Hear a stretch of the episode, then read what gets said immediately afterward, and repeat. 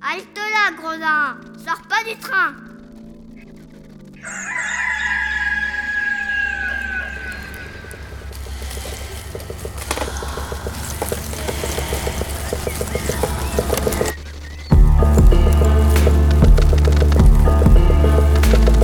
Dès ma plus tendre Plus on est jeunesse, malheureux, plus on souffre. Il faut plaindre les affligés.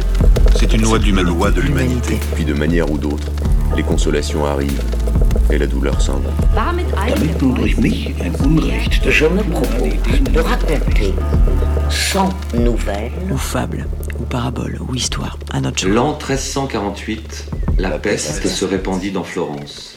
On trouvera dans ces nouvelles plusieurs aventures galantes, tant anciennes que modernes.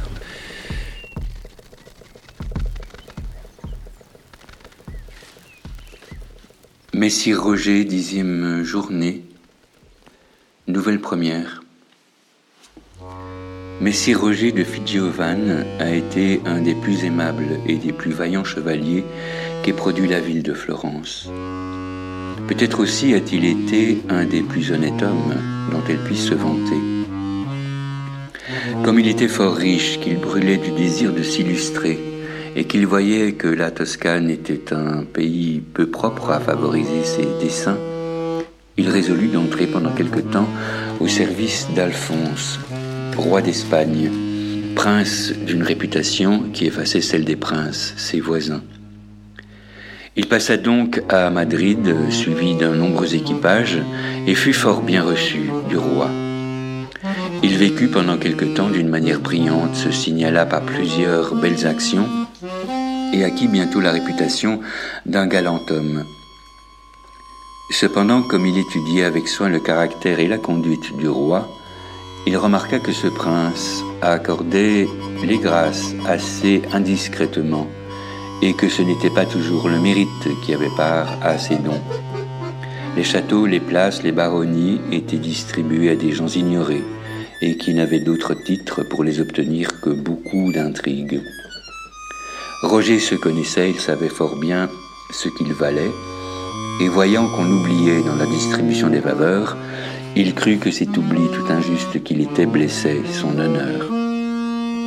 Il résolut donc de se retirer. Il demanda son congé et l'obtint. Le prince alors lui fit présent de la plus belle et de la meilleure mule qu'il y eut dans ses écuries, telle enfin que Roger put la désirer pour le long voyage qu'il projetait. Ensuite, le roi chargea un de ses gentilshommes, dont il connaissait la sagesse et la discrétion, de tâcher de trouver le moyen d'accompagner Messire Roger dans sa route, sans qu'il pût s'apercevoir qu'il eut des ordres pour cela, de bien écouter ce qu'il dirait de lui, afin de pouvoir lui en rendre compte et de faire en sorte de le ramener à la cour, après qu'il aurait bien déclamé. L'officier joua fort bien son rôle. Il épiait le moment où Roger sortirait de la ville. Dès qu'il le vit partir, il le suivit, l'aborda et lui faisant à croire qu'il allait en Italie, il marcha avec lui comme compagnon de voyage. Ils parlèrent d'abord de choses indifférentes et générales. Mais sur les neuf heures, le gentilhomme dit à Roger Je crois qu'il serait à propos de faire pisser nos montures et de les faire un peu repaître. On entre dans une hôtellerie où toutes les bêtes pissèrent, excepté la mule, ce qui fut remarqué de Roger. S'étant remis en route, on arrive à un ruisseau où ils firent boire les bêtes et où la mule ne manqua pas de pisser. La peste soit de l'animal, s'écria Roger. Il est du naturel de qui je le tiens. L'officier ne laissa point échapper cette phrase. Il en avait déjà recueilli beaucoup d'autres sur le compte du roi, mais toutes étaient en son honneur. Le lendemain matin, le gentilhomme fit si bien qu'il contraignit Roger de revenir sur ses pas. On prétend que ne pouvant l'y déterminer par la persuasion, il l'y obligea par ordre du roi. Quoi qu'il en soit, Alphonse, prévenu déjà de son propos, le fait venir, lui fait un bon accueil et lui demande pourquoi il l'avait comparé à sa mule. Sire, répondit le Florentin sans se déconcerter, J'ai fait cette comparaison parce qu'elle était juste. En effet, ma mule, n'ayant pas pissé où il fallait et pissant où il ne fallait pas, a agi, ce me semble, comme votre majesté, qui ne donne pas quand il le faut et qui donne quand il ne le faut pas, puisqu'elle comble de ses dons ceux qui sont indignes et qu'elle les refuse à ceux qui n'ont rien négligé pour les mériter. Mon cher Roger, répondit le roi, si je ne vous ai pas, comme à beaucoup d'autres, accordé mes faveurs, ce n'est pas que je ne vous en ai cru beaucoup plus digne que la plupart de ceux qui les ont obtenus.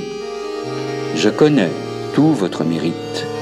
Je vous rends la justice qui vous est due, mais votre malheureuse étoile s'est toujours opposée aux effets de ma bonne volonté. C'est elle, et non pas moi, qu'il faut accuser et je veux vous en donner une preuve convaincante. Si, répliqua le Toscan, je ne me plains point de n'avoir eu aucune part à vos dons, parce que je ne suis pas tourmenté du désir d'augmenter ma fortune, mais je me plains de ce que cet oubli paraît déposer et contre mes services et contre le désir que j'ai toujours eu de mériter votre estime. Cependant, je reçois votre déclaration avec tout le respect et toute la reconnaissance que je vous dois, et je suis prêt à voir tout ce qu'il vous plaira, quoique vous n'ayez aucunement besoin de justification à mon égard. Le roi le mena dans une grande salle où, selon ses ordres, il y avait deux coffres fermés. Un de ces coffres, lui dit-il, en présence de plusieurs personnes, contient ma couronne, mon sceptre et mes bijoux les plus précieux. L'autre ne renferme que de la terre.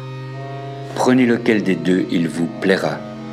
Je vous donne celui que vous choisirez.